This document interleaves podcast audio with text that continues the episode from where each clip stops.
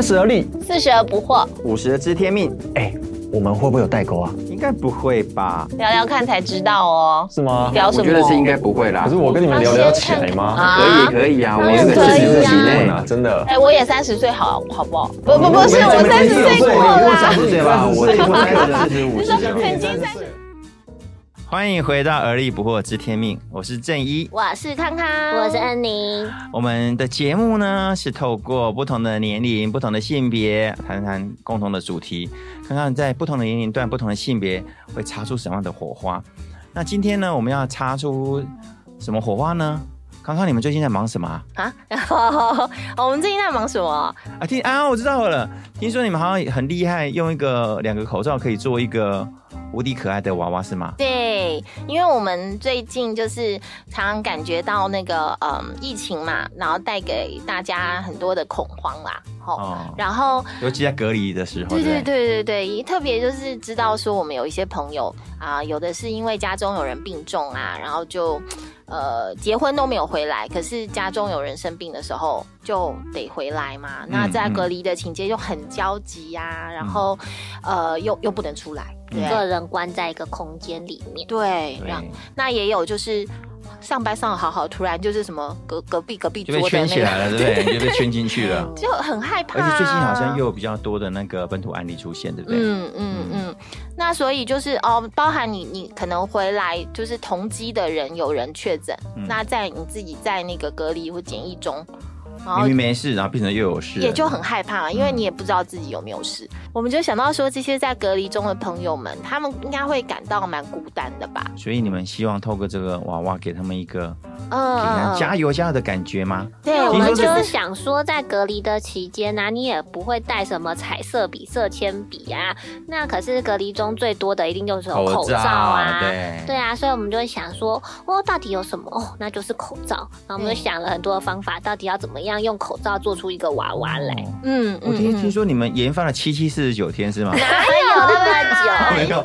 一个礼拜吧我们后。来也其实不是不是呃自己想出来的，就是我们真的是想到山穷水尽，已无路，对对柳暗花明又两村。我们就说我们来祷告吧。对，就是，哎，所以我们全部的。感觉到你头上有一个 有一个灯泡，然后大家就是一个一起祷告，祷告的时候也都知道，就是都想不出来。突然祷告完就，哦，口罩娃娃是个好东西就做出来了。对对对，哦。嗯，而且我记得你们一开始的时候，你给我们的讯息是它叫做勇气娃娃，嗯，后来怎么会改成给力娃娃呢？其实它是有一趴故事啊，嗯就我们觉得其实现在这个环境，不管是疫情啊，还有现在那个乌俄的战争嘛，其实是非常动荡的。那我们觉得其实每一个人需要的力量不只是勇气而已，其实是有很多元的力量。所以我们觉得给力是可以有更多元的力量，然后来面对这个动荡不安的世界。所以我们后来就是想说，那我们就把它改成给力娃娃好了，哦，对啊，所以那给力娃娃我感觉就会有姿势，对不对？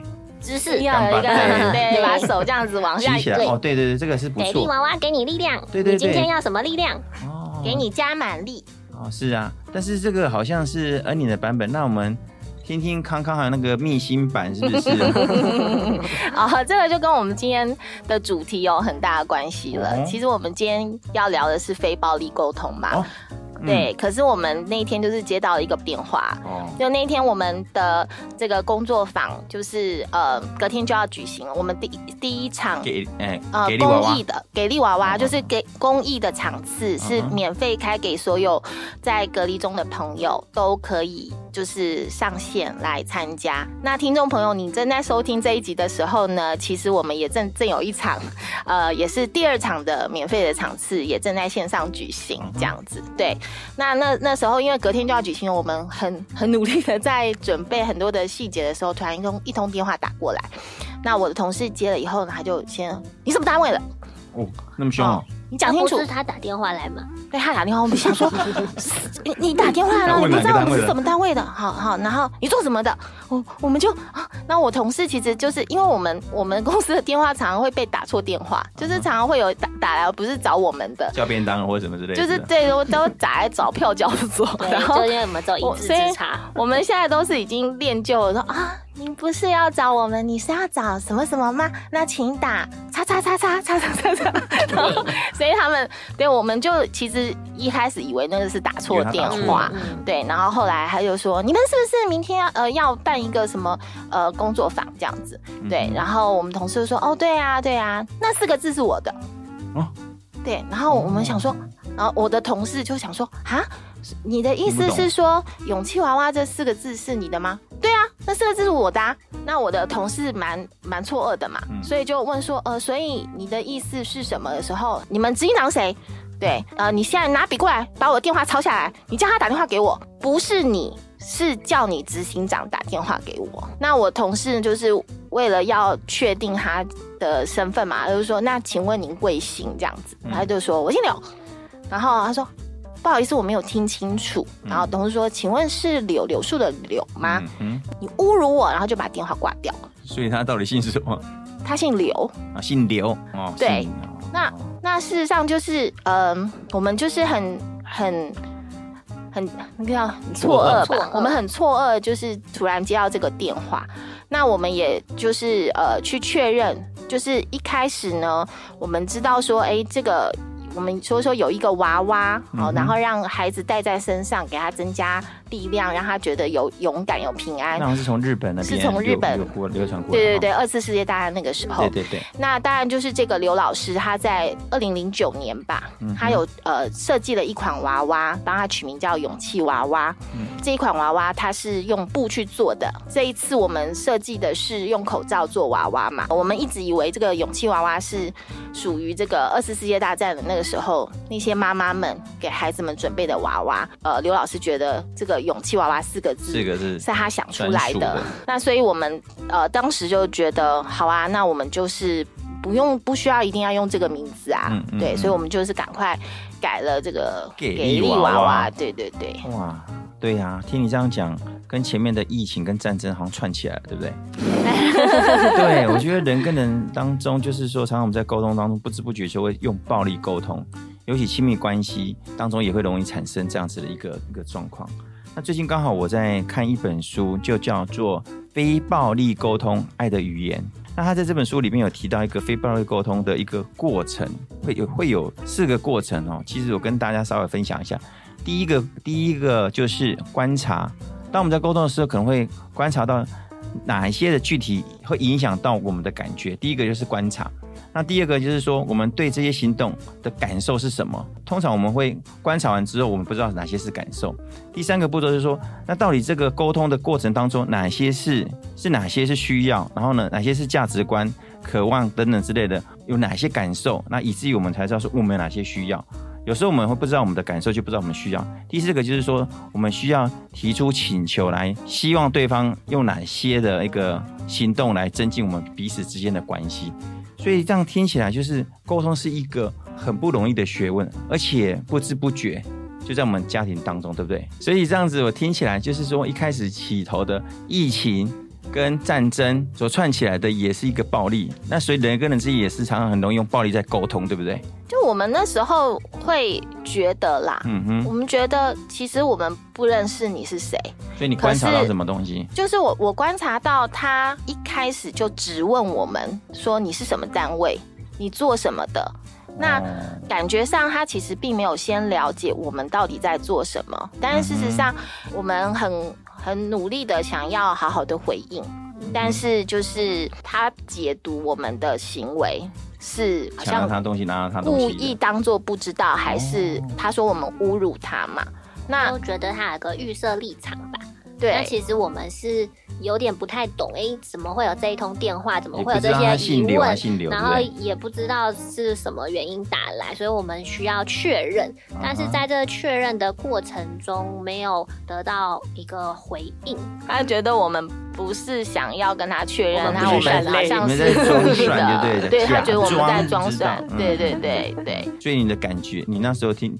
自己的感觉是什么？你们听到你们的感觉是什么？对，第一个感觉就是很错愕啊，就是呃，这怎么怎么了这样子。然后第二个感觉就是，我们也觉得有被冒犯啊，就是呃，如果说可以更呃仔细一点看一下我们的内容，因为就会发现我们做的东西跟他的都完全不一样，嗯嗯而且我们所提供的是公益场次，我们并没有做任何的盈利嘛。那事实上从，呃二零零九年之后，有非常多的单位都在做勇气娃娃。勇气是个非常常见的词嘛，娃娃也是非常常见的词，所以我们并没有觉得说这四个字放在一起是专属于谁谁的，嗯对。嗯那当然就是我们也没有刻意要去偷取，或者是说要去占谁的便宜。嗯这也是为什么我们在两个小时之内。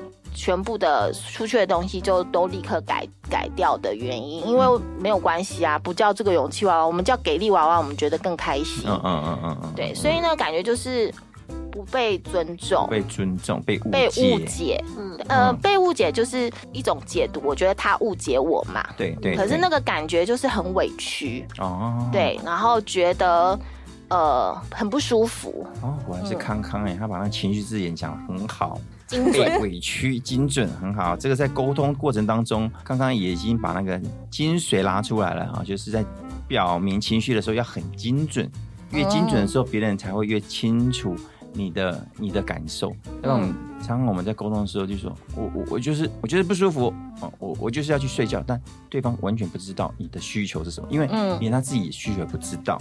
那这这通电话你，你你真正的需要是什么？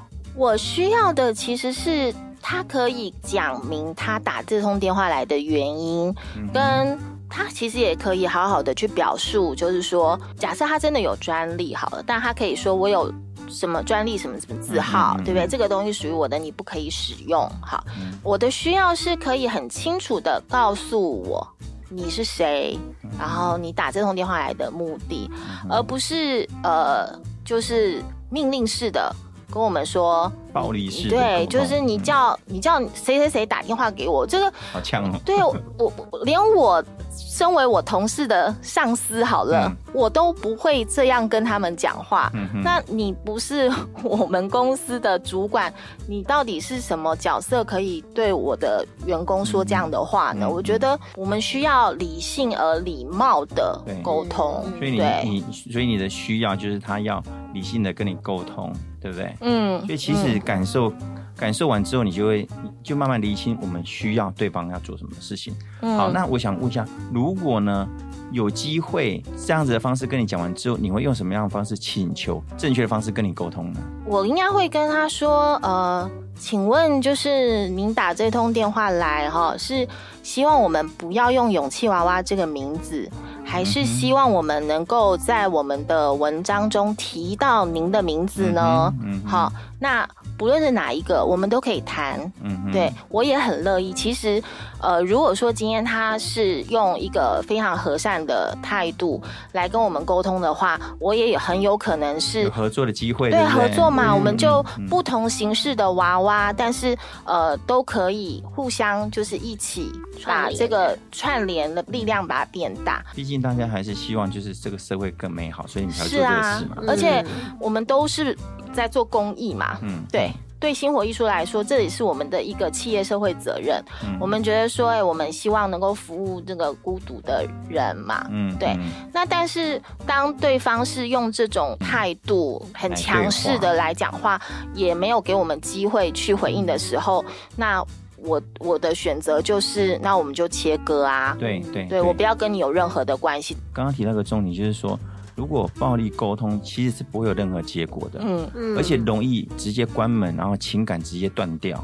嗯，因为受伤啦，对对对对，对啊，你受伤就不会想要沟通下去。嗯嗯嗯，那像刚刚我们提到，就是在那个卢森堡教授他提到的，在非暴力沟通过程过程当中会碰到第一个就是观察，刚刚刚有提到观察，第二个就是感受，我们要标明自己的感受，嗯。标明完之后，我才知道说我真正需要的是什么。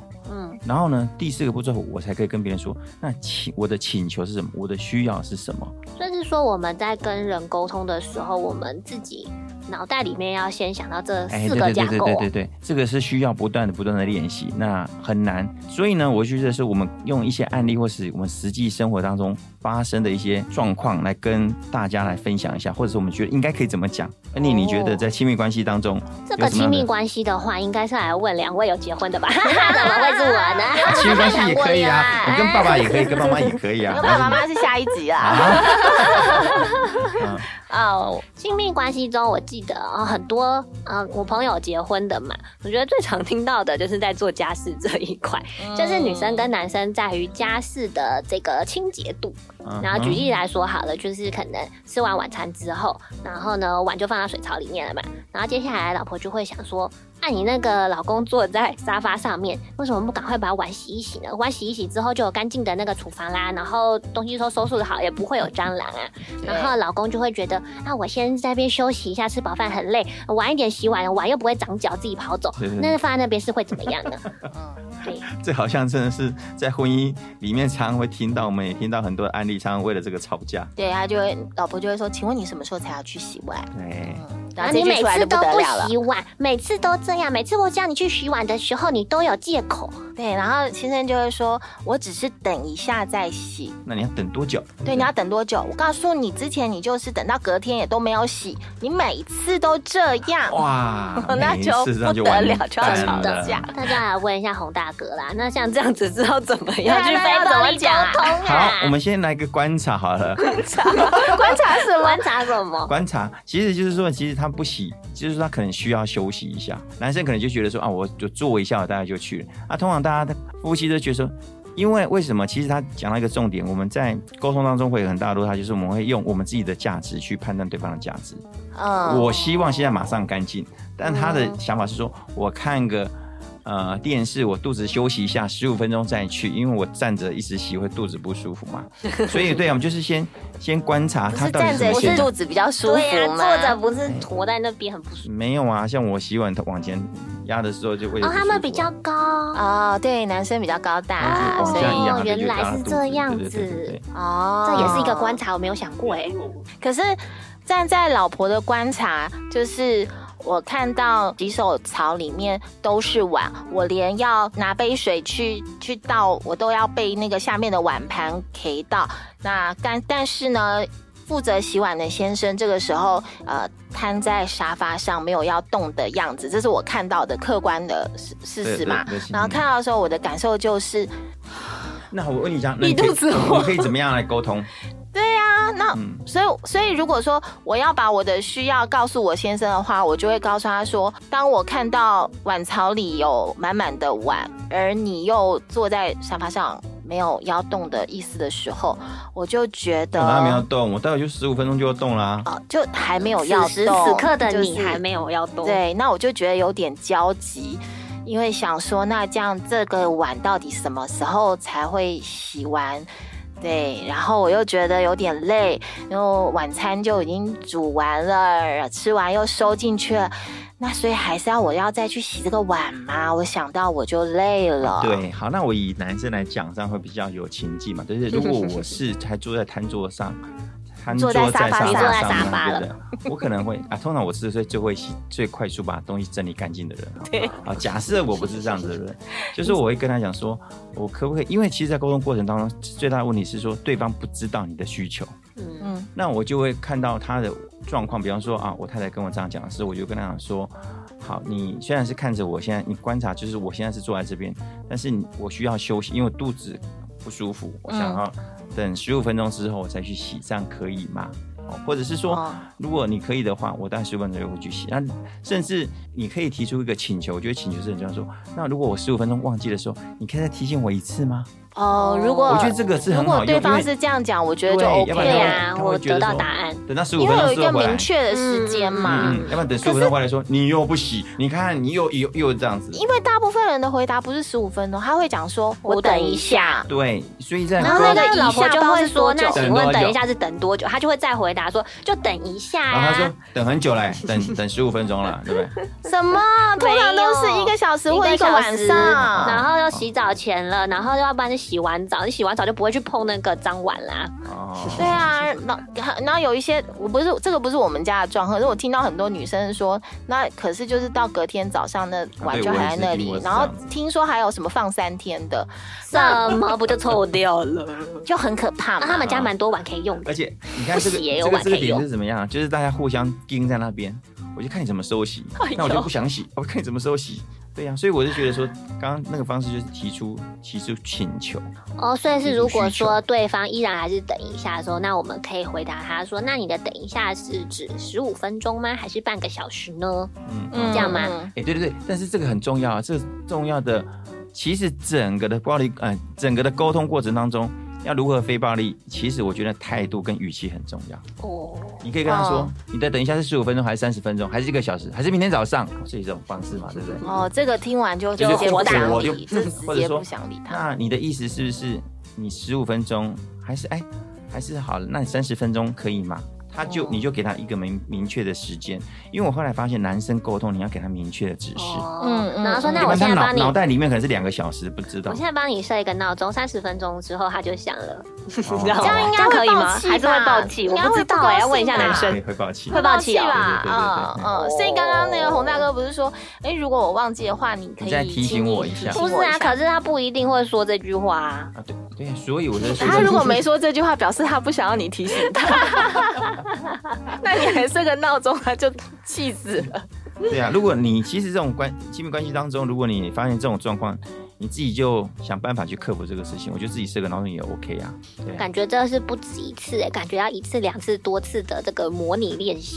对，而且每次讲话都要先深呼吸。在沟通过程当中，常常会暴力的原因就是说，因为我们不习惯练习。因为在非暴力沟通最大的一个点就是说。其实它有点绕，要不断的这个脑袋里面要有观察、感受，然后需求跟请求一直在绕，一直在绕。一开始就觉得，明明我就你现在马上去洗就好了嘛，你都不洗，比句也很简单嘛。那如果你要好的沟通，就必须说，那你是不是可以等等等啊？所以你等等等，那你的意思是，其实其实蛮蛮花时间的。所以一般的亲密关系会觉得说，干嘛那么麻烦？嗯，他就宁愿不要了。可是如果不麻烦，很多时候就不舒适啊。那不舒适。久了以后，两个人就会很不开心。对对，就就装装没事，然后呢，里面就一肚子火。这个我就想到我们前不久，我跟我先生去过二十周年的结婚纪念日。啊，对对对。我们在吃午餐的时候，气氛很好，聊得很开心。我先生突然就。鼓起了勇气似的，他就问了我一个问题。他说：“我可不可以问你一个问题？”我说：“呃，请说。”他说：“ 请问你晾衣服是有什么节奏跟规律吗？”这样，我以为哈，我以为是呃，他都随便乱晾，然后他想要询问我有没有什么意见，因为我们常常会听到朋友 就是会有不同的很多的老婆，不是很多的老婆说。他们老公晾完衣服之后，他们看不顺眼，全部拿下来重晾。对，我就说，我就说，哦，没有啊，我没有什么特别的那个。我我我以前还会想说，每一件衣服都要翻到正面，然后把它弄整齐晾，这样晾完就不用再烫。可是我现在觉得快速就好，好那个。放上去就好。对对对，不怕皱的就也没有关系，真的需要的再烫一烫就可以了。然后我以为就是是，呃，我那天还说，我还觉得那个好会把人家晾好衣服全部拿起来重重晾的人，就就真的就是为自己找麻烦，因为这样没有人要再帮他晾下一次了。反正你都要重晾嘛，那我干嘛在？我现在就深深吸了一口气。其实是这样的，我晾衣服是有方法的。其实他是对我不满，你知道吗？他就说他其实是有呃短的要放哪里，长的要放哪里，厚的要放哪里，然后薄的要放哪里。对，然后包含那个夹子上面的要用什么样的方向一致性的夹好之后，再把它转到顺风面，让那个我们的衣服会就是会比较干。所以他那天呢很认真讲完一派以后，我就理解说。哦，原来他是要告诉我说，我晾衣服怎么那么没有节奏？哎，你们结婚多久了？二十年，他忍了二十年嘛。可是他那天家很可爱，然后他又跟我讲说，没有啦，其实我跟你讲，只是要让你知道说有一些需要注意的地方，但是没关系，你晾就晾。哎，所以你你看这个就是很有意思哦。其实，在沟通的时候，那个 timing 很重要，对，那个环境很重要。如果今天是你炒完菜，然后大家。他也没洗碗的时候问这个问题，就一定全部都炸掉，对不对？全部一起来炸。灯灯光好，气氛佳，然后又二十周年结婚纪念日的时候，口气各方面就没问题，你心情也愉悦，回答 听起来就不一样，对不对？真的很有趣啦，对。然后我还有想到一个很常见的情境，就是两个人吵架，一个人不讲话，嗯，然后呢，可能另外一个就会说：“你每次都这样，你每次都不回答。”然后每次。就两次而已啊，然后每次 明明就很多次，你都不回答，都不看重我的感受，你现在就给我讲清楚到底是怎样啊？那那这种时候，请问洪大哥，那如果是非暴力沟通要怎么？在书里面他就有提到一个点，他就想说他们去参加他们的工作坊的时候，有一对夫妻，嗯，然后呢，他老婆也是这样子说，你都你都不听我讲，你都听不懂我在讲什么，然后老没在听我讲话，对对对，那老公就说我有听啊，我有听啊。然后老婆一直说：“你让我听，你每次什么你每次一直讲，一直讲，一直讲。”然后他们就就吵起来了，在工作坊，对对对对对。然后呢，这时候呢，他他就是呃，那个卢森堡教授，他提出说：“那其实啊，这个先生在讲第一句说。”他都有在听，我都有在听，或者哪有？其实他在做，他就已经在做非暴力沟通的一个不是很好的示范，因为他就在就已经表示他没在听了，是吧？对他没在听，因为他没有观察，他没有观察啊，也没有不知道他老婆的需求是什么。嗯，然后呢，他根本也没办法请求，他只是那时候一昧的在对自己筑起那个便捷的防火墙，防卫机制说。他感觉他老婆一直在嫌弃他，或者是抱怨他的，他马上就是筑起那个墙，说：“我有啊，我有听啊，哪有哪有？”开始做辩解了。嗯，然后接接着那个鲁森堡教授就做一个示范，跟跟他们讲是说，一样，他这个教授扮演成他丈夫的角色。嗯，然后他老婆就说：“你每次每都没都没有在听我在讲什么。”但是他就没有，他没有用辩解的方式，他是怎么讲？他就回复。这个太太就说：“你刚刚说我没在听你讲话，你的意思是说我在我在你旁边，但是我没有了解你的意思，也不知道你的需求。其实你是需要更多跟你在情感上有连接，是这样子的意思吗？”嗯，当他讲到这边的时候，那个对那个太太就就点点头就哭了。哦，然后他就觉得说：“对我就是要这种感觉。”因为我们常常会被攻击的时候，直接就是回击回去嘛。嗯。但是在非暴力沟通的过程当中，其实很重要是要知道感受，嗯，彼此的感受。其实他的感受跟你的感受，那因为如果我们不能察觉别人的感受，我们就只会直接再回去再回来一句、两句、三句就结束，那不就冷战了？当他这样子讲的时候，太太那个太太就说：“那请你下次我听的时候，你可以复述。”我讲了一遍，或者是我们可以怎么怎么样之类，他们就达成一个共识，就会越来越好的沟通。嗯，对。因为这样我听起来好像是说，如果呃这个先生呢，他回应给他的太太的时候，是有回应到他观察到他太太的需要是什么，然后表达出来。所以有时候并不是我们呃。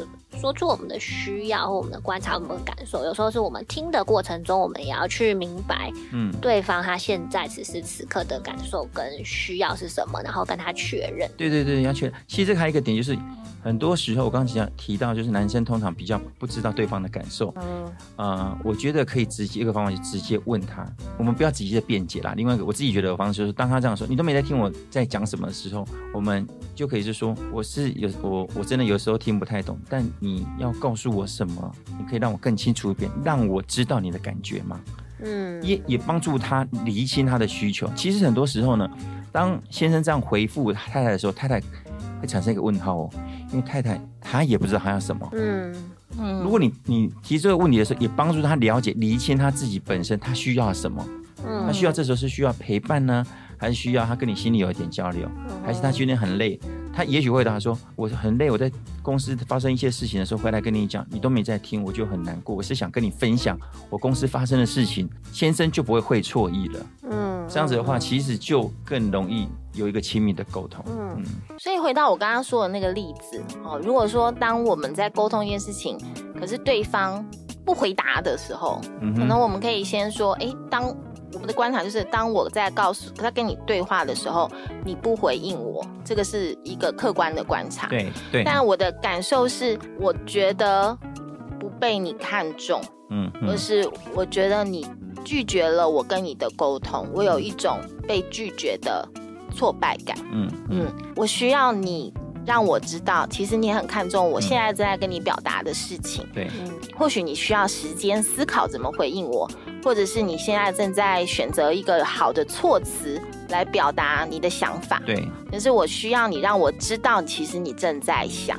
嗯嗯，那可以请你请求嘛？可以请你呃让我晓得，就是说嗯你大概需要多久的时间才能再跟我再针对这件事情有一个对话？嗯就是可能这样讲起来一大串嗯很长，嗯但是呢就会比你为什么每次都不讲话，对，然后来的有有直接？甩门离开，嘿，对，那对对对，就是那对。话永远都没有办法达成。对对对，所以刚刚提到那个，其实书里面还提到一个点，就是说有时候你要提出请求的时候，对方的沉默，你要让对方有啊沉默的空间。嗯。因为嗯他讲了一个案例，就是说一个孩子女生她也是有精神的状况，她跟他对话了很久，他每次到那个诊疗室的时候，他一直发抖，一直发抖，持续了好几个月。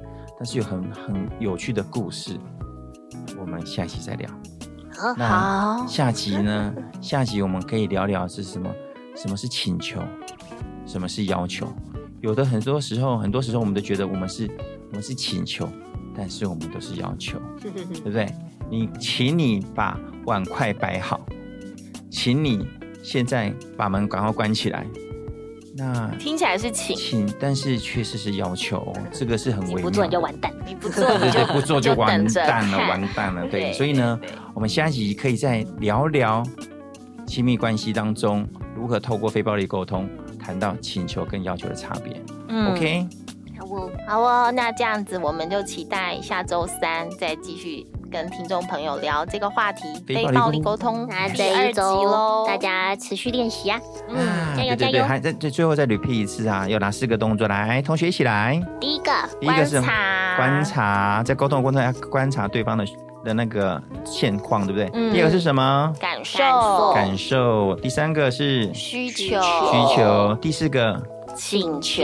对，所以这耶，个我们一百分对，。所以什么啊？那个是练习啊。所以这个礼拜的家庭作业就是要把这四个运用，或哎，其实可以把它写在一张纸上嗯啊，就我们写在纸上，我们就可以不断提醒自己，在工作、在跟家人沟通的时候都可以用得到。OK，那我们就下个礼拜见喽，好的，拜拜。拜拜拜。